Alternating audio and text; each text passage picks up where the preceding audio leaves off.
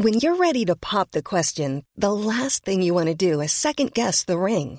At Bluenile.com, you can design a one of a kind ring with the ease and convenience of shopping online. Choose your diamond and setting. When you find the one, you'll get it delivered right to your door. Go to Bluenile.com and use promo code LISTEN to get $50 off your purchase of $500 or more. That's code LISTEN at Bluenile.com for $50 off your purchase. Bluenile.com code LISTEN. Hey there, it's Michelle Norris. I'm host of a podcast called Your Mama's Kitchen. When I travel, I'm usually looking for a way to find a taste of home when I'm not at home. And one of the things I love to do when I am at home is entertain. And Airbnb allows me to do that. When I was in California recently, I rented a house that had a great kitchen. And when we were sitting around the table, we were all thinking, we're in someone else's house. Someone could be in all of our homes as well. If you have a home, but you're not always at home, you have an Airbnb. Your home might be worth more than you think. Find out how much at airbnb.com/slash host.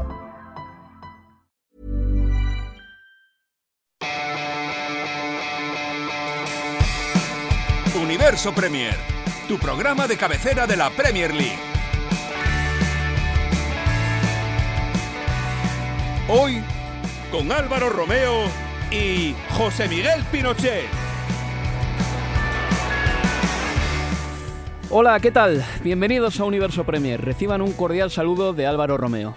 Cinco partidos de Premier League y una jornada de Champions es más o menos el 10, el 12% de la temporada. Salvo excepciones, todos los clubes pasarán por momentos de bonanza, de relax, de saturación de partidos, de penurias, de lesiones, crisis. Más que de pronosticar, los periodistas tenemos la obligación de contaros lo que vemos hoy y lo que percibimos hoy, aún a riesgo de que un resultado cambie el paisaje de un día para otro y de que nuestro análisis se revele equivocado el día de mañana. Por eso hace un año, en 2017, hicimos bien en describiros lo que imponía el Paris Saint-Germain a estas alturas, equipo que llegó a echar a Carlo Ancelotti del Bayern de Múnich. También hicimos bien en poner notable alto al otoño del Tottenham, más si cabe tras golear a todo un Real Madrid en Wembley. Y también eran comprensibles nuestras dudas sobre el Real Madrid y el Atlético, uno con la liga perdida en diciembre y el otro eliminado de la Liga de Campeones sin poder ganar al Karabaj en dos partidos. O también teníamos dudas sobre el Liverpool, que hace 11 meses, nada más, le metían cuatro goles en Wembley, imagino que se acordarán. Y sin embargo llega el cambio de año y ni el Paris Saint Germain amortiza su deuda con la Champions, ni el Tottenham pasa de octavos, al Bayern le empieza a ir mejor, el Real Madrid levanta su decimotercera ante un Liverpool transmutado en fiable desde que fichara Van Dijk en enero, y la Europa League, que parecía destinada para el Arsenal, fue para el Atlético de Madrid. Así que a riesgo de que todo lo que digamos hoy en Universo Premier desafine en mayo, os contaremos lo que ilusiona hoy el Liverpool, lo poco que inspira hoy el Paris Saint-Germain y los claroscuros del United, del City y del Tottenham. Y por supuesto, también hablaremos de la Premier League, que para eso estamos en Londres. Será aquí, en Universo Premier.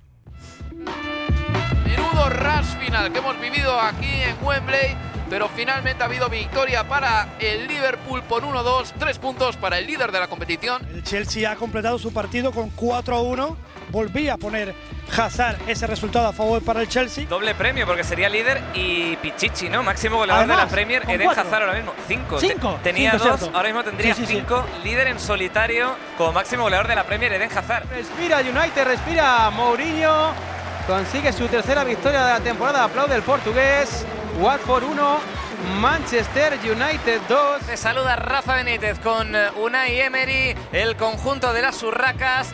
Un punto de 15 posibles. El Arsenal, tres victorias consecutivas. Los tantos de Yarmolen con el minuto 11. En el minuto 31 consiguiendo el doblete y Arnautovic cerrando la guadiana en el 61 recortó distancias Sigurdsson en el 47 que dan los primeros tres puntos de la temporada como decimos al West Ham. Victoria del Manchester City goleada por 3 a 0 frente al Fulham en un encuentro que ha sido una verdadera pinturita eh, del equipo de Pep Guardiola, la sinfonía de Pep. Y una rápida, Javi. ¿Se ha dejado llevar un poquito el City en la segunda ya con el partido resuelto pensando en la Champions o ha seguido ahí la maquinaria buscando más goles? Bueno, han buscado más goles, pero sí es verdad que ha habido cierta displicencia.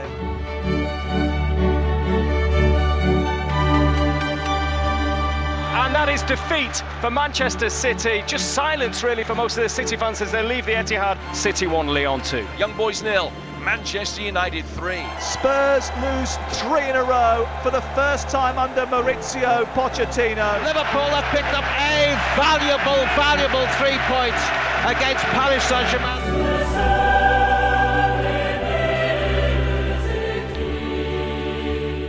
Ha habido suerte dispar para los equipos ingleses en Liga de Campeones. Perdió el Tottenham por 2 a 1 frente al Inter de Milán. El Liverpool ganó 3 a 2 al Paris Saint-Germain. El Manchester United venció a domicilio al Young Boys.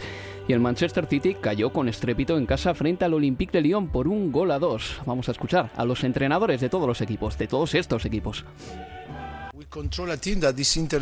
Hemos controlado a un equipo como el Inter de Milán, Este es San. Siro, y el equipo ha mostrado una gran personalidad. Hemos tenido mala suerte de no conservar una victoria que merecimos completamente. Jürgen Klopp, Liverpool 3, Paris Saint-Germain 2. Se nota la buena evolución de este club en que viene el PSG y ya no pensamos que no tenemos opciones. Pero esa percepción ha cambiado por lo que hicimos la temporada pasada, por los jugadores que tenemos, por el fútbol que hacemos.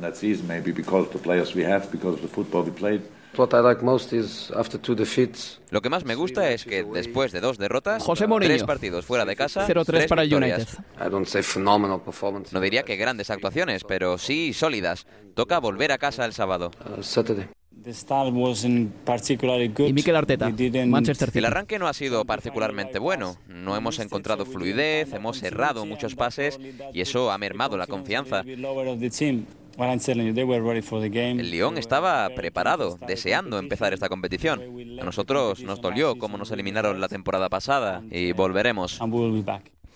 A mi lado tengo un hombre cansado, un hombre agotado, José Miguel Pinochet, porque la Champions ahora tiene horario escalonado y es que no nos da tregua. Amigo, bienvenido. ¿eh? Sí, ¿cómo estás Álvaro? Pero da el espectáculo, por lo menos eh, repartir un poco la tensión eh, de los partidos. Igual eh, no están siendo muchos los partidos a la, en horario, digamos, vespertino, a las 6 de la tarde hora de Inglaterra. Son un par, tres encuentros y el grueso de la jornada se mantiene ya en horario nocturno. Sin embargo, es algo novedoso, es algo que nos obliga a pasar eh, varias horas eh, pendientes eh, de lo que sucede en las diferentes canchas a, a nivel europeo y por supuesto hay gente, sobre todo las compañeras, compañeros, hijos, hijas, amigos que tal vez no estén muy de acuerdo con tanto fútbol, pero a nosotros es lo que nos da de comer y estamos contentos. Estamos contentos y tenemos que verlo. José Miguel, eh, hay una encuesta en la cuenta de Twitter, arroba Estadio Premier, que pregunta lo siguiente. ¿Qué equipo te ha decepcionado más en su estreno en Liga de Campeones? Y las opciones eran el Manchester City, el Tottenham, el Valencia y el Paris Saint-Germain. Bien, el 54% de la gente dice que el Manchester City, el 17% que el Paris Saint-Germain, 16% que el Valencia y 13% que el Tottenham. Y sin embargo, a mí no ha habido equipo que me haya decepcionado más que el Paris Saint-Germain en, en la, la primera jornada de Liga de Campeones. Pero bueno, eso es lo que dicen los usuarios de nuestra cuenta de Twitter. Tienen algo, me imagino que tiene algo que ver la expectativa que generó el Manchester City después eh, de aquella histórica campaña de los 100 puntos, eh, goles a, a doquier y haber quedado eliminado contra el Liverpool en una instancia en la cual en los dos encuentros eh, el primer gol del Liverpool eh, se benefició de una decisión ah, arbitral, ¿no? Fue muy clara, pero sí fueron posiciones, sobre todo en la ida, fue una posición adelantada de Salah y en la vuelta ese gol que le fue anulado al Manchester City, que no, creo que fue de Sané, del héroe Sané, que debió haber subido al marcador y al final ah, pensaron que fue eh, una infracción o que hubo un fuera de juego cuando la pelota venía de parte de Milner. Eso generó la expulsión de Pep Guardiola y es por eso que Pep Guardiola no estuvo en el, en el encuentro, estuvo en las gradas del Etihad. Pero estoy de acuerdo contigo, el Paris Saint Germain fue el equipo que más de- me decepcionó, eh, me, me faltó que haya algo de fútbol de parte de ellos. Eh, Di María, Rabiot, el centro del campo completamente desaparecido, los tres de adelante, Kylian Mbappé. Sí, es verdad, anotó el empate transitorio en el minuto ochenta y tanto, 83, pero al final fue lo único que hizo en todo, todo el partido. Toda la atención, todas las críticas se centran en Neymar, pero de los tres de adelante fue el único que intentó algo diferente y en muchas ocasiones se generó algo de zozobra en la retaguardia de Liverpool, pero también hay que destacar eh, ese gran triunfo en Anfield. Yo creo que el Liverpool estuvo bien, que el Liverpool cogió de la solapa al Paris Saint-Germain y le sacudió de lo lindo, sobre todo al principio del partido y luego ya en los compases finales, así que ese rock and roll que decimos siempre que propugna Jürgen Klopp se, se llegó a ver, a ver, pero es un rock, un rock and roll, perdón, con con muchísimo más, eh, muchísimo menos extravíos defensivos que hace un año, José. Es que hace un año el Liverpool eh, recibió tres del Sevilla en casa y fuera. Eh, hace un año el Tottenham le metía cuatro y ahora el Liverpool defensivamente es otro equipo. Y sin embargo, eh, no ha sabido cerrar sus últimos dos partidos, porque te acordarás, en el partido del Wembley del pasado sábado ganó, pero el Tottenham tuvo un penalti que además le hicieron a Son, que no pitó el árbitro, cuando el Liverpool había sido muchísimo mejor. Y contra el Paris Saint Germain tampoco cerró el partido cuando pudo haberlo cerrado.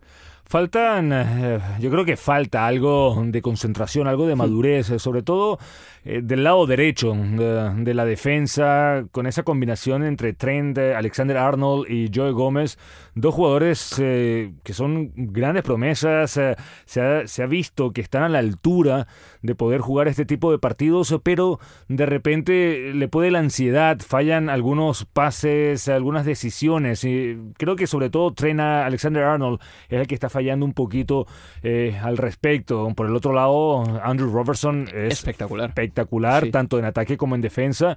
Y ya sabemos y hemos hablado de Virgil van Dijk, que, que solamente su presencia junto a la de Allison ya esta temporada da una seguridad que no se sentía desde la época cuando estaba Sami Hipia hmm. eh, del año 2005.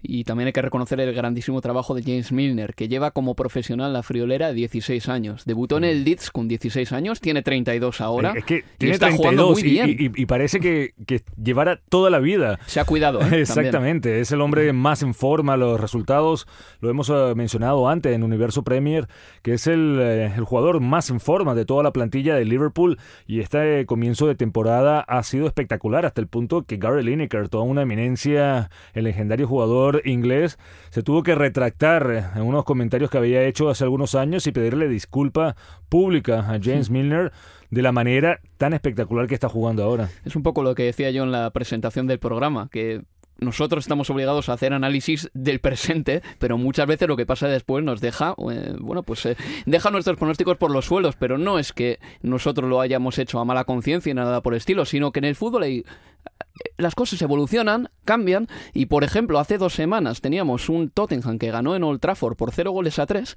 y de repente ha perdido dos partidos importantes. El último contra el Tottenham, eh, perdón, contra el Inter de Milán en San Siro por 2 a 1. Sí, eh, está claro que, que, uno, que uno trata de ver lo que uno de analizar lo que uno ve sobre la cancha, de lo que uno sabe que se que se ve o se maneja fuera de ella en los equipos, eh, las características eh, de cada jugador. Y claro, uno trata de predecir, pero lo que es lo que es claro que en el fútbol, al final tú puedes tener a un equipo como el Manchester City que arrasó la pasada temporada y que perdió en la FA Cup contra el Wigan de categorías inferiores, ni siquiera una, sino dos categorías inferiores. Entonces, esas cosas pueden pasar en el fútbol o ver a un Real Madrid que se estaba deambulando por la liga local eh, en España y después conquistar eh, su decimatercera Copa de Europa. Inter 2, Tottenham 1, José Miguel, eh, Harry Kane no estuvo especialmente bien. Eh, ¿Por qué puntualizo el nombre de Harry Kane? Pues porque creo que es el único del Tottenham que no tiene el puesto doblado, porque para Pochettino Llorente no existe, lo siento, pero no le convocó contra el Liverpool pasado sábado, no jugó un solo minuto en San Siro y Harry Kane es la estrella del Tottenham, pero eh, decíamos en el partido del sábado que no tocó balones de calidad porque no se sabe, parece que crear las ocasiones desde su lesión de tobillo de la pasada primavera no ha vuelto a ser el mismo por mucho que en el Mundial marcase muchos goles. No tiene la movilidad de antes, que era lo que más nos había llamado la atención cuando irrumpió en la Liga Premier, eh, convirtiéndose en el máximo goleador eh, del Tottenham, eh, anotando más de 100 goles con los Spurs y siendo el Pichichi tres de las últimas cuatro temporadas. Ahora está estático el juego del Tottenham, está estático. Ni Lucas Moura, ni Son, ni Lamela, ni Christian Eriksen, falta de Leali. No puedo, me parece increíble que Dele Alli sea un jugador tan importante para esa conexión entre el centro del campo y la delantera. Tal vez sin él Kane no tiene tantos espacios, ya que los eh, centrales no tienen que ir a cubrir las corridas, las llegadas de, de Leali. Vamos a escuchar a Pochettino porque después de la derrota contra el Inter, eh, ya el jueves, eh, no después del partido, sino dos días después, con un poco más de reposo, se le preguntó si el problema del Tottenham podría ser no haber fichado a ningún eh, jugador en el mercado de verano, cosa que no hacía un equipo de Premier desde 2002. Look, I stick with the decision that um, we made in the past. Now it's easy to blame. uh, Dice Pochettino que está contento con la decisión que tomaron y que es fácil culpabilizar ahora. And uh, after Manchester United uh, was completely different the perception. and Contra United la percepción era distinta. And after three victory and now after three defeat, uh, seems different, but no under my my eyes. Y que por supuesto después de unas cuantas derrotas la percepción es distinta a la del día de Old Trafford, pero no para Pochettino. José Miguel, mm, no creo que ese sea el mayor problema del Tottenham en este momento, eh, porque contra el Inter yo tengo eh, la impresión de que jugó bastante mejor que el Inter de Milán, que terminó dando la vuelta al marcador con goles de Icardi y de vecino, el uruguayo. Un golazo desde fuera del área que, que le dio ímpetu al equipo local, le dio ilusión a la grada y al final lo terminó definiendo por una distracción eh, defensiva. Yo creo que tampoco se puede juzgar de lo que va a ser el Tottenham hacia lo largo de la temporada. Es un equipo que ya lo ha demostrado en los últimos años, un equipo bastante bueno y competitivo. Una pausa para la publicidad y estaremos con más Liga de Campeones y por supuesto con la jornada entrante de la Premier. Hey, it's Danny Pellegrino from Everything Iconic. Ready to upgrade your style game without blowing your budget? Check out Quince. They've got all the good stuff shirts and polos, activewear, and fine leather goods, all at 50 to 80% less than other high end brands. And the best part? They're all about safe, ethical, and responsible manufacturing. Get that luxury vibe without the luxury price tag. Hit up quince.com slash upgrade for free shipping and 365 day returns on your next order. That's quince.com slash upgrade. Mom deserves the best, and there's no better place to shop for Mother's Day than Whole Foods Market. They're your destination for unbeatable savings, from premium gifts to show-stopping flowers and irresistible desserts. Start by saving 33% with Prime on all body care and candles. Then get a 15-stem bunch of tulips for just $9.99 each with Prime. Round out Mom's menu with festive rosé, irresistible berry chantilly cake, and more special treats. Come celebrate Mother's Day at Whole Foods Market. Hey there, it's Michelle Norris. I'm host of a podcast called Your Mama's Kitchen. When I travel, I'm usually looking for a way to find a taste of home when I'm not at home. And one of the things I love to do when I am at home is entertain. And Airbnb allows me to do that. When I was in California recently, I rented a house that had a great kitchen. And when we were sitting around the table, we're all thinking, we're in someone else's house. Someone could be in all of our homes as well. If you have a home, but you're not always at home, you have an Airbnb. Your home might be worth more than you think. Find out how much at airbnb.com/slash host.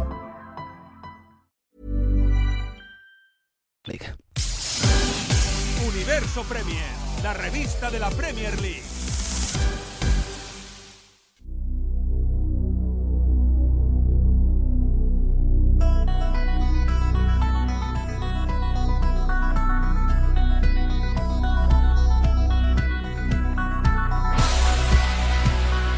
Seguimos en Universo Premier.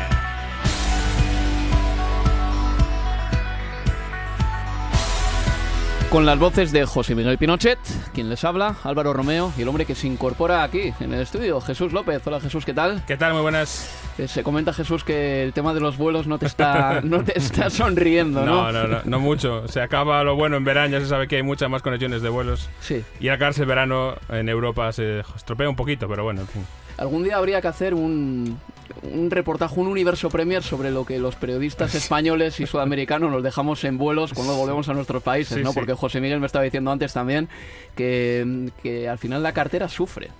Sufre bastante, sobre todo cuando cruzas el gran charco. Claro, ¿no? El, claro. char- el charco pequeño de acá todavía es viable, pero el gran charco, la verdad es que cuesta, cuesta muchísimo. En Europa tenemos suerte, hay que, hay que agradecerlo porque si miras otros precios... Sí, sí, alucinas, alucinas. No, pero con lo que nos dejamos en volver a nuestros países se podría pagar el sueldo, no sé, del Kun Agüero, por ejemplo, algo así.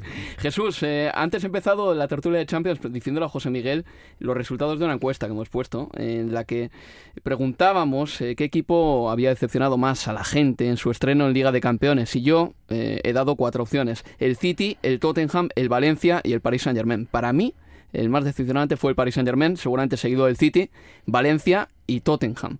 Mm, ¿Qué, ¿Qué es para ti o quién te ha decepcionado más?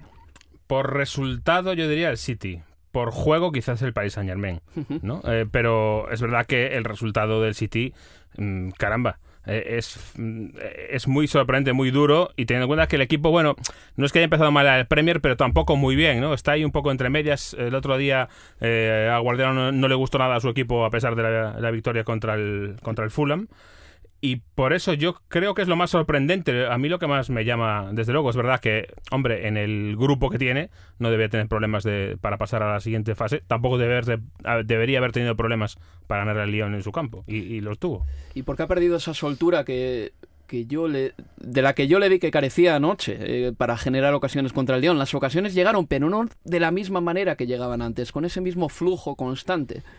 Yo me acordaba mucho el año pasado, en, durante la primera temporada de, Guardiola en el City, cuando le pedían al final por un resumen de por qué había sido decepcionante, él decía que les había faltado gol y que era algo que no se aprendía, que se compraba. Lo dijo así.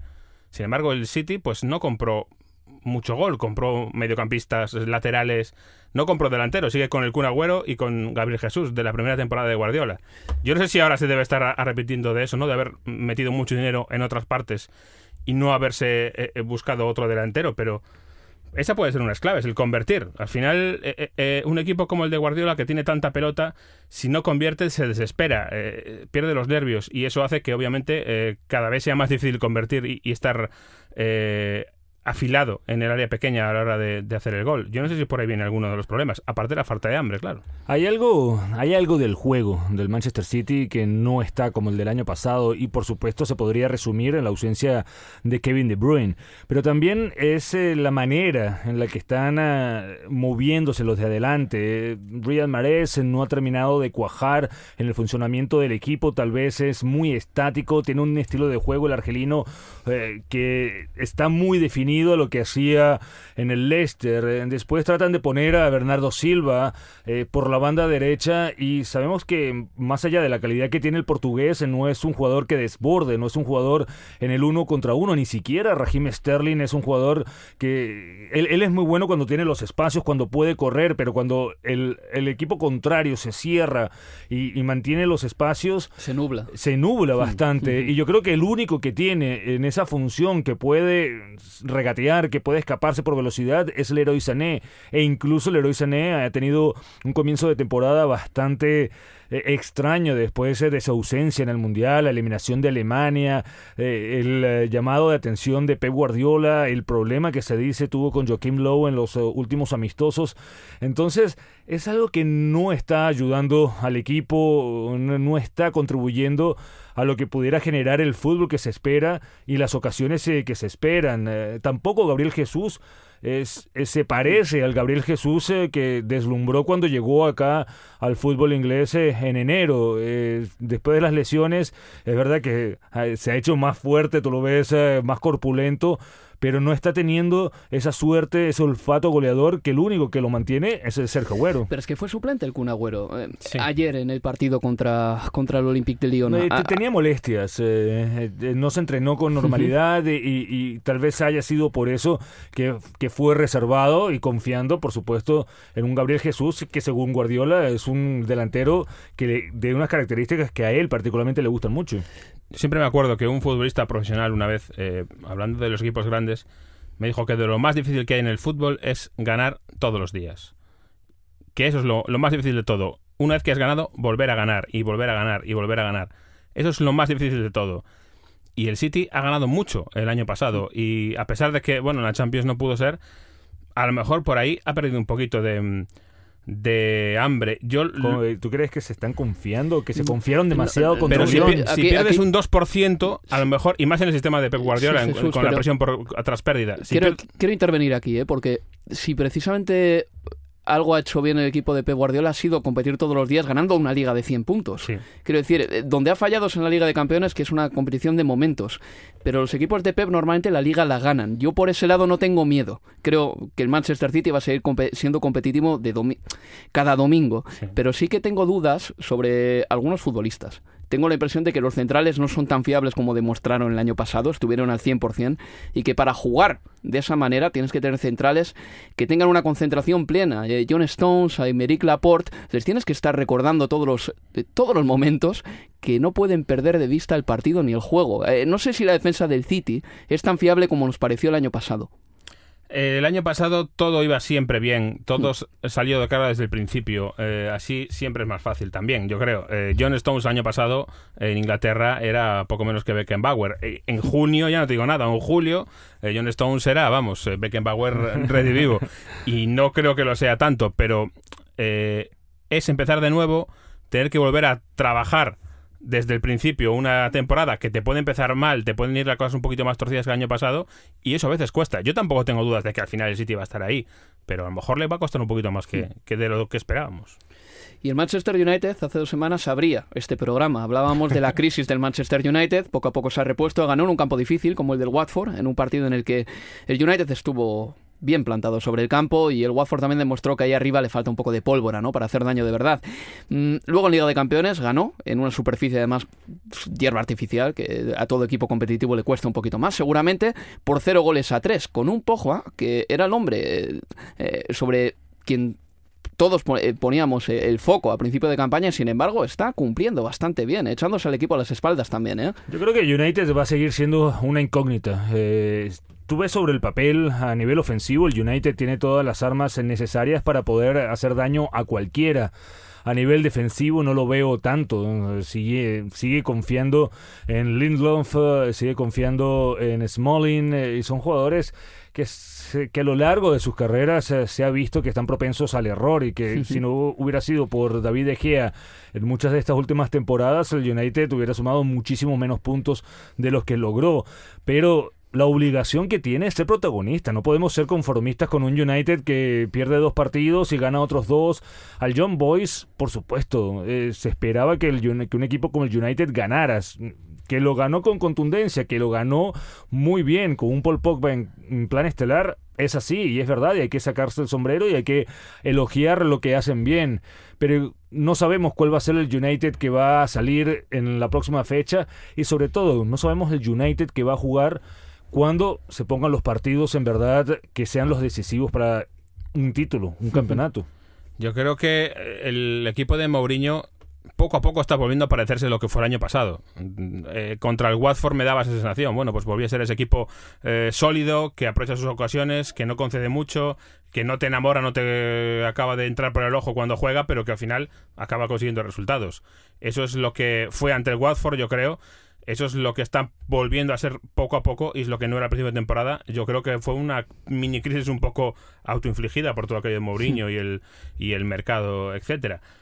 Lo que yo no sé es si el United, siguiendo así y estando a la sombra, ya no del City, a lo mejor del City y del Liverpool, yo no sé cuánto más puede sostener esa tensión que tiene tan especial para sacar resultados siempre eh, adelante, eh, porque eso también tiene un mérito y tiene un esfuerzo. Y en el momento en que tú haces eso y te esfuerzas, te esfuerzas, te esfuerzas y siempre estás por debajo del City, y ahora más igual estás por debajo del City y del Liverpool, llega un momento que se rompe.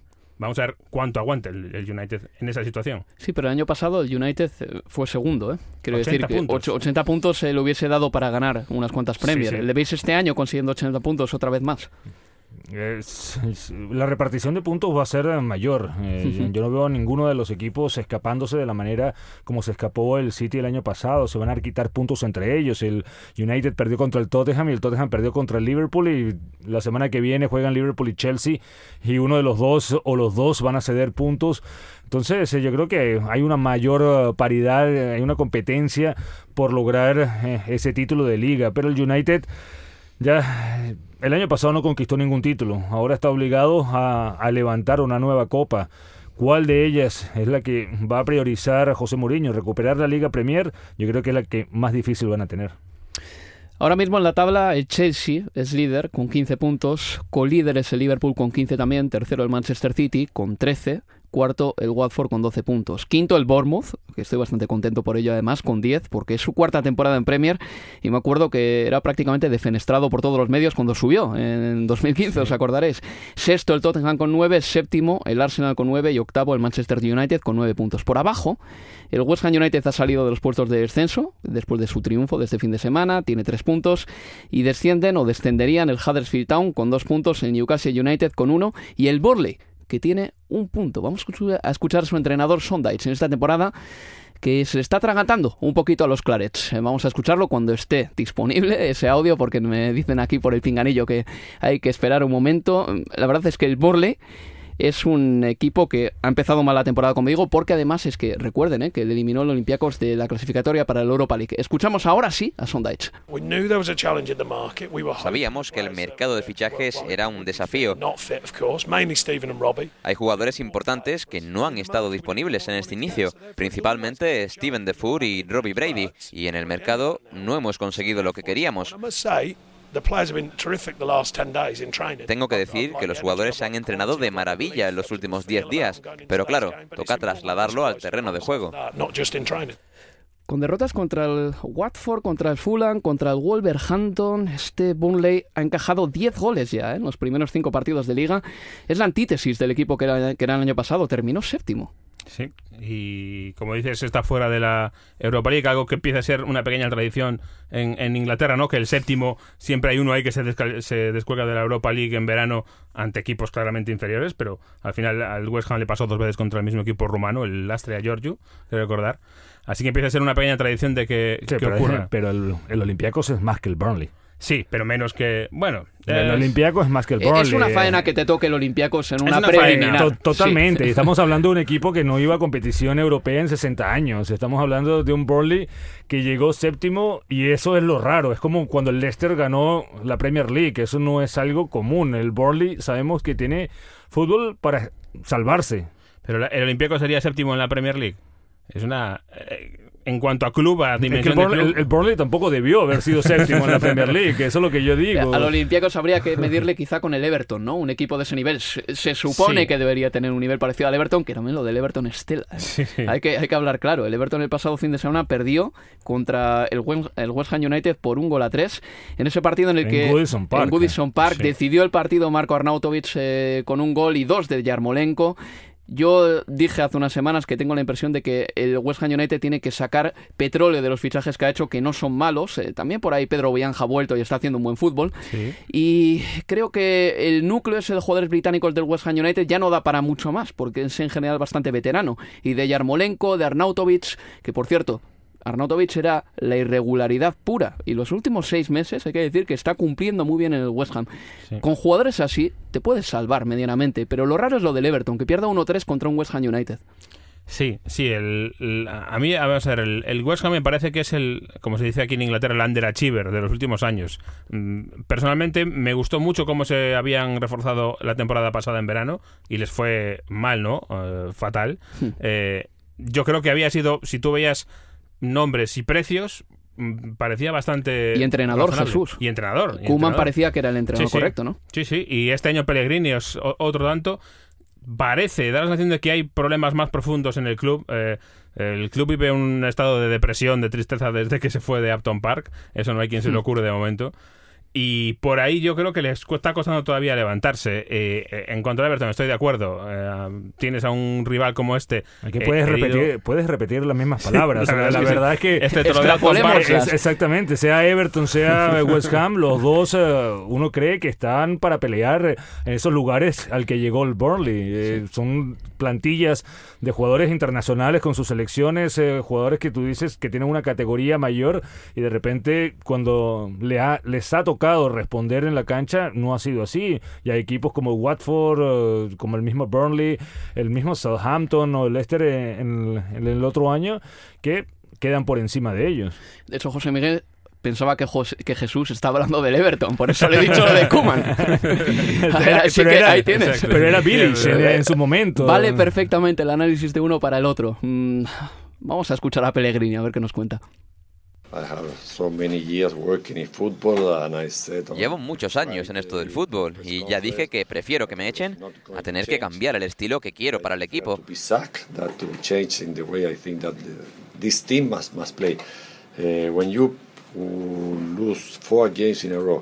Cuando pierdes cuatro partidos seguidos y en casa te van a ver 60.000 personas, es porque eres un grande.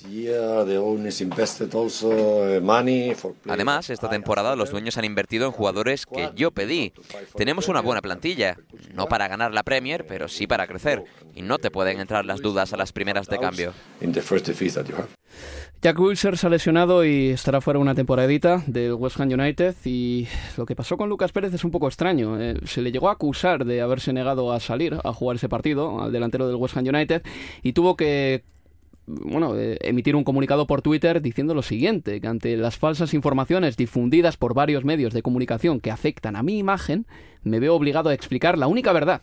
Nunca en mi carrera me he negado a calentar y mucho menos a salir a jugar a un terreno de juego. El comunicado tiene dos párrafos más que no vamos a reproducir porque el tiempo del programa es oro. Pero Jesús, ¿tú de esto te he visto tuitear algo? ¿Es posible? ¿O hablar Sí. de ello en un programa? Sí, eh, bueno, yo hablé con Lucas Pérez el, el lunes. eh, estaba, como se puede leer en el, en el, eh, en el comunicado, enfadado, pero yo me creo que no ha pasado nada de esto porque además es que el timing no cuadra. Es decir, esa conversación en la que se le ve diciendo que no al entrenador de porteros es después del cambio.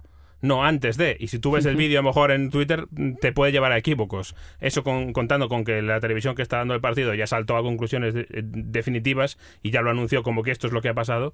Eh, se ha montado un, una, mm, eh, una pequeña confusión. Yo creo que lo que pasa aquí es que el- estaba eh, Lucas Pérez enfadado porque se lesiona un delantero y no sale él, sale Ujú. Miguel Antonio, que es delantero, pero no tanto. Y esa es la historia. Y Pellegrini se quiso eh, justificar diciendo que bueno, que no estaba calentando en ese momento. eh, eh, pensó que estaba calentando Lucas, llamó a Lucas, pero de- luego vio que el que estaba calentando era Antonio y no Lucas, que estaba sentado en ese momento. Y dijo, bueno, pues el que está calentando que salga. Es Sí, que, sabe- que sabemos que, que los equipos eh, profesionales eh, están con la práctica de que van a y mandan a calentar de tres en tres jugadores eh, o de cuatro en cuatro jugadores. Muy raramente mandan a calentar exactamente el que quieren en ese momento. Es para mantener a los jugadores eh, un poco Activos. activos Claro. para poder eh, estar ah, eh, pendientes en cualquier lance del juego y eso fue lo que sucedió que Pellegrini creyó que era Lucas el que estaba calentando en ese momento pero no era Mijael Antonio y por eso le dio la entrada al otro jugador Eh, eso de crear ah, conflicto una imagen que lo que uno ve es una fracción de segundo cuando el jugador está moviendo la, la- la cabeza ¿cómo tú lo puedes interpretar y, y crearte toda esto- Claro. esta historia de que se negó a calentar. Estamos al comienzo de la temporada, por favor. y, Luca- y Lucas Pérez tampoco es un veterano de guerra eh, Sí. que tiene tantos galones en el West Ham como para decir, no, es que para jugar tres minutos de la basura no, no salgo al terreno de juego. Sí, era minuto 60 y algo, Sí. ¿eh? O sea que tampoco... Sí, no que era más, era más. Eh, lo, que, lo que yo me creo un poco más, que es otra versión, es que Lucas Pérez no estaba listo para salir porque le faltaba todavía la indumentaria. Quiero decir que eso sí que me Eso parece sí. inaceptable y pasa bastante. pasa bastante en el fútbol que un jugador no tiene las espinilleras puestas, ni las botas atadas, ni nada por Ni el la estilo. camiseta, sí. Lo- Lo, hemos comentado muchas veces porque pasa muy a menudo. Sí, me, me pone, Sí, me pone sí. de los nervios, Jesús. Sí, que- ¿Qué pintan en el banquillo, no? Si no está, si no es para, para salir a jugar en el el, tipo momento. el tipo de espinillera que usan, que generalmente es la pequeñita esa que se ponen adelante, ¿qué te puede molestar eso puesto? ¿Ah? O la, o la camiseta que no la tengas lista para, para ponértela. José Miguel, las espinilleras que había en nuestra época no se ponían tan rápido como No, los de ahora, ¿eh? para nada. Yo, yo he llegado a tardar bastante en salir a un calentamiento por ponerme esas espinilleras. Y los zapatos de fútbol cuando tenías que pasar eh, Uf. las trenzas, los cordones, por, Por arriba, abajo, por atrás, por el tobillo. Era otra cosa, sí. Ahora las hacen de fibra de carbono y son pequeñitas de todo. Pero te, te has fijado, ¿no? Que en el documental del Manchester City estuve viéndolo. mm, hay jugadores que llevan eh, como 10-12 temporadas y no cambian de espinilleras por pura superstición. Sí, Yo sí, pensaba sí. Que, que cambiaban más a menudo de esta de espinilleras. Mientras sean solo las espinilleras, todo va bien, ¿no? Partiendo de eso. Y mientras las laven. Exacto. No, es que hay gente que ni siquiera las lava. Eso ya me parece un poquito más discutible, José Miguel. No, no, no, en verdad, no sé qué, jugador fue. Para, el próximo programa le, les damos el nombre. Descúbrelo, esos vestuarios tienen que oler bastante a chacal. Vamos a hacer una pausa para la publicidad y volvemos ya con el final del... Planning for your next trip? Elevate your travel style with Quince. Quince has all the jet-setting essentials you'll want for your next getaway, like European linen, premium luggage options, buttery soft Italian leather bags, and so much more. And it's all priced at 50 to 80% less than similar brands. Plus, Quince only works with factories that use safe and ethical manufacturing practices. Pack your bags with high-quality essentials you'll be wearing for vacations to come with Quince. Go to quince.com slash trip for free shipping and 365-day returns. Mom deserves the best, and there's no better place to shop for Mother's Day than Whole Foods Market. They're your destination for unbeatable savings, from premium gifts to show-stopping flowers and irresistible desserts. Start by saving 33% with Prime on all body care and candles. Then get a 15-stem bunch of tulips for just $9.99 each with Prime. Round out Mom's menu with festive rosé, irresistible berry chantilly cake, and more special treats. Come celebrate Mother's Day at Whole Foods Market. Programa. Universo Premier, la revista de la Premier League.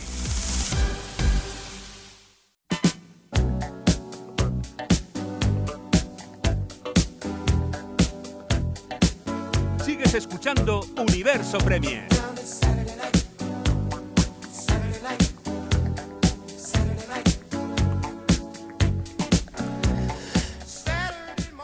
Gracias al Shazam por ayudarme a cazar esa canción y poder ponerla aquí en Universo Premier. Eh, Mm. José Miguel, me, me chifla esa aplicación, la del Shazam. No sé si la tienes. Ah, sí, sí, sí la tengo. Igual eh, cada vez que yo trato que, que me reconozca una canción, no, No le vamos a- no me hace caso. No eh. le vamos a preguntar Álvaro en qué contexto escuchó esta canción para tener que. Eh, eh, es como el Siri, es como el Siri del teléfono. Cuando le trato de hablar me dice mejora tu inglés. Papá, cuando, cayó, cuando cayó el sol, Jesús, eh, en un contexto de anochecer, incluso, de- incluso de noche cerrada. Exacto. Sí. Mm, vamos a hablar del Bournemouth eh, para apaciguar un poquito los ánimos, ¿no? que te veo muy caliente. Eh, el Bournemouth no va mal. 4-2 ganó este fin de semana al Leicester. Eh, el Leicester, en cambio, sí que está dando esa sensación de equipo irregular que dio la pasada temporada. Pero, ¿hasta dónde va a llegar el- esta crecida del Bournemouth? ¿Va- ¿Puede ser el nuevo Burnley? Puede ser, yo creo que tiene, tiene mimbres y sobre todo el inicio de liga muchas veces en este tipo de, de equipos eh, marcan, ¿no? Es verdad que cuando un equipo que en teoría va a estar abajo empieza también, al final eh, en las segundas vueltas a veces flaquea un poco y eso vamos a ver que va a ser también una, un problema, una prueba que, que va a tener que sufrir el equipo. Pero a mí me parece un equipo eh, sólido, bien plantado, con las ideas eh, claritas.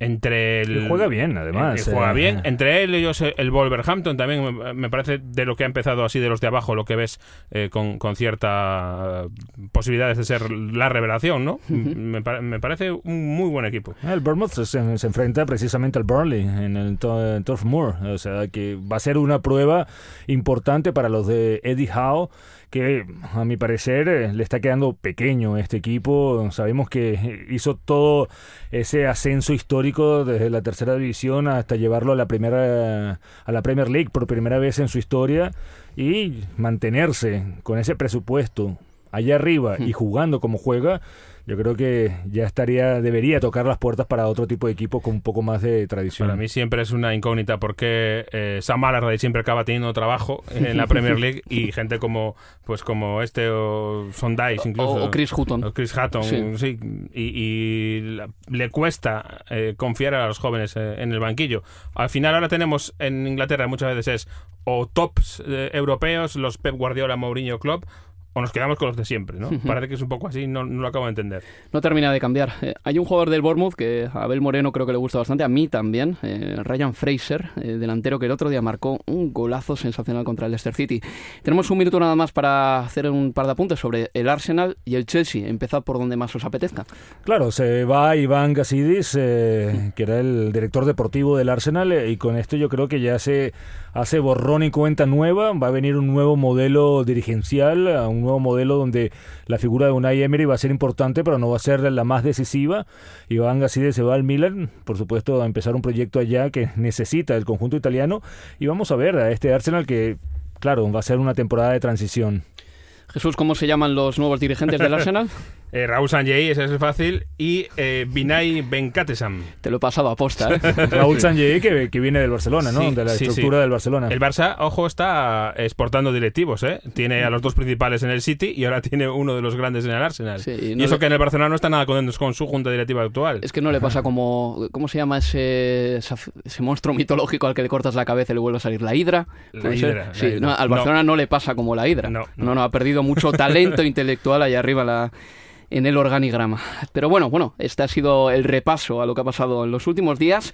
Y para completarlo y apuntalarlo, vamos a poner una ráfaga sonora con cómo llega el partido de todos los equipos que no están en el top 6. Ahí va. La próxima jornada arranca este sábado con el Fulham contra Watford, con Alberto Montoya. El Fulham vuelve a lo suyo. Después del 3-0 del Etihad, los Lily White son el equipo más goleado. Han encajado 12 tantos, aunque la mitad han sido ante dos conjuntos del top 6, Tottenham y Manchester City. Jokanovic tendrá que apuntalar la defensa para recibir a un Watford al que le han cortado la racha, pero no las alas. Los Hornets vienen de vender cara su primera derrota ante un Manchester United que terminó pidiendo la hora en Vicarage Road. Tom Carney, capitán del Fulham, podría recibir el alta médica en los locales tras dos partidos de ausencia por una lesión en el pie. Y justo después, vive la emoción del carrusel de sábado con todos estos partidos en juego. Leicester City contra Huddersfield Town, con Gorka García. Ambiente enrarecido en Leicester y es que esta semana era Sky Sport quien filtraba el descontento de algunos de sus jugadores por el desplazamiento a Bournemouth. El equipo viajó en autobús en lugar de, como es habitual, en avión y varios miembros de la plantilla habrían manifestado su descontento. En cualquier caso, los Foxes afrontan su duelo de este sábado con dos derrotas consecutivas, el capitán Wes Morgan sancionado por expulsión y Claude Puel como principal candidato para las casas de apuestas a ser despedido. En lo estrictamente deportivo, aún peor está el Huddersfield, 2 puntos de 15 y en descenso. Eso sí, el centrocampista Jonathan Hawk vuelve tras sanción. Burnley contra Bournemouth, con Pablo Fernández. Saltan las alarmas en Berley después de una nueva derrota. Los Clares han firmado ya su peor arranque en la élite en 90 años. Ante el Wolverhampton, los de Sondike volvieron a mostrarse inoperantes en ataque y lo que es más preocupante, vulnerables en defensa. El 1-0 resultó engañoso dados los 30 disparos que realizaron los Wolves sobre la portería de Joe Hart. En el Bournemouth, todo lo contrario, el equipo llega pleno de confianza después de ganar al Leicester y ponerse quinto. Ryan Fraser es el hombre del momento en los Cherries, lleva 4 goles y 3 asistencias. Y por último, Crystal Palace contra Newcastle, con Luis Cobos. Si hay un jugador franquicia en la Premier League, se llama Wilfred Saha. El delantero del Crystal Palace volvió a dar alas a los Eagles la pasada jornada, esta vez en Huddersfield. Un solitario gol del costamarfileño dio la victoria a su equipo tras tres derrotas consecutivas. Pero si el jugador tiene motivos para estar satisfecho con su rendimiento, no tanto con el estamento arbitral. La jornada pasada, Saha declaró sentirse frustrado por la impunidad con que recibe faltas. En cuanto a los visitantes, el Newcastle ya ha igualado su peor arranque en la era Premier. Un punto de 12, cuatro derrotas seguidas y solo una buena noticia. Se han quitado del medio a Chelsea, Manchester City y Arsenal. Y el top 6 que jugará contra el Cardiff City, el Manchester City, ahí, en Cardiff. El eh, Liverpool recibirá al Southampton en Anfield, un Liverpool que lleva su mejor inicio de temporada desde 1961. eh. Atención, 6 victorias, 5 en Premier, una Liga de Campeones. El Manchester United recibirá al Wolverhampton Wanderers en un partido que seguro que verá Jorge Méndez. El West Ham United eh, recibirá al Chelsea el domingo y el Arsenal mm, jugará contra el Everton en el estadio Emirates para cerrar la jornada 6. Y me dejo el último minuto y medio de programa para hablar del Chelsea, ese Chelsea de Sarri en el que parece que mm, Eden Hazard, que anotó un hat-trick, está disfrutando muchísimo más. Tiene una libertad que no tenía eh, con Conte, el, el anterior entrenador, y, y sí, me, me- me ha llamado bastante la atención eh, esta mejora del Chelsea. Cubrimos el partido de la Community Shield, la verdad es que decepcionó muchísimo, no tenía ningún tipo de fluidez, faltaba Eden Hazard. Pero todavía hay algunas dudas. Eh, yo creo que con, David Luis en el centro de la defensa siempre vas a tener una duda de lo que pueda ser en los partidos eh, más importantes. Y la otra duda es Morata. La duda del Chelsea, como dices, va a ser la consistencia. Eh, y se lo em- ejemplifica bien con el delantero centro y el central, pero si es capaz de mantener este, este nivel y la consistencia, porque en el equipo de Conte se le daba por hecha y ahora vamos a ver qué pasa. Jesús López, José Miguel Pinochet, gracias por estar aquí. Un gran abrazo. Abrazos. Y también Abel Moreno por eh, estar en la técnica haciendo que todo este suene de maravilla. Hasta la próxima, amigos. Adiós, adiós, adiós.